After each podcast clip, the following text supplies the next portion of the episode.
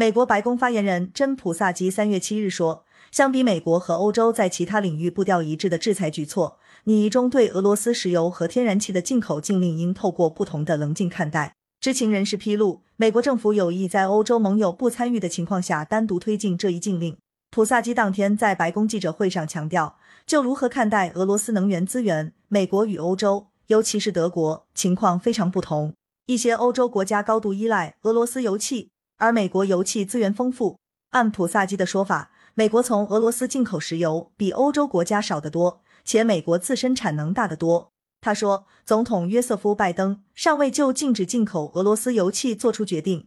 一名不愿公开姓名的美国官员告诉路透社记者，如果做出决定，很可能是美国单干。美国国会民主、共和两党议员正在起草一份禁令法案，以掐紧俄罗斯政府财政收入。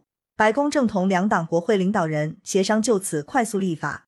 路透社分析，拜登在此问题上犹豫不决的原因，一是不愿与欧洲盟友闹分歧，二是不希望禁令进一步加剧美国国内通货膨胀。今年十一月，美国将迎来国会改选及中期选举，创纪录的通胀已经导致拜登民意支持率持续下滑。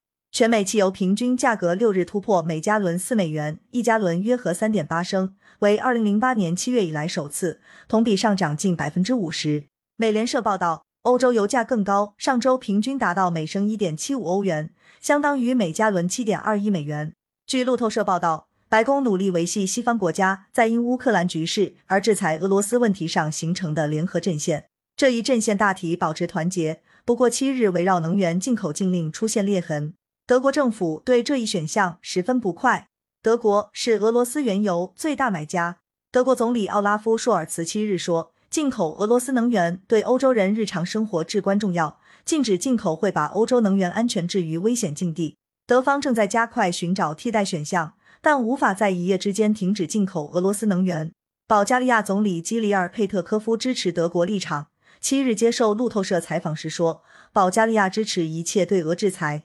但油气禁令除外。如果禁止进口俄罗斯油气，我们或许要申请豁免。我们现在没有替代选项，我们太依赖了。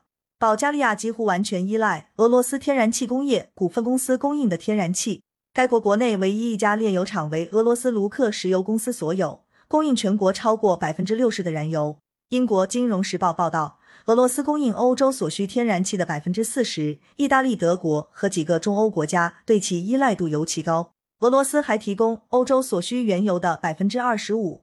不过，欧洲方面也在为减少对俄能源依赖做准备。欧洲联盟委员会分管环境及能源事务的执行副主席弗兰斯·蒂莫曼斯说，欧盟定于八日推出一项计划，目标是一年之内把从俄罗斯进口的天然气减少三分之二。方式包括进口更多液化天然气，加快发展可再生能源，通过节能增效减少需求。但是他担心，从天然气向新能源过渡期间，一些国家可能不得不增加对煤炭的依赖。俄罗斯副总理亚历山大·诺瓦克七日警告，如果拒绝俄罗斯石油，会导致全球市场灾难性后果，这是一目了然的事。届时，国际油价上涨幅度将无法预测。诺瓦克在电视声明中说，如果欧洲不进口俄罗斯天然气，需要花一年多时间找到替代品，而且价格要高得多。如果你们拒绝俄罗斯能源供应，请便。我们已经做好准备，我们知道可以把输气方向转向何处。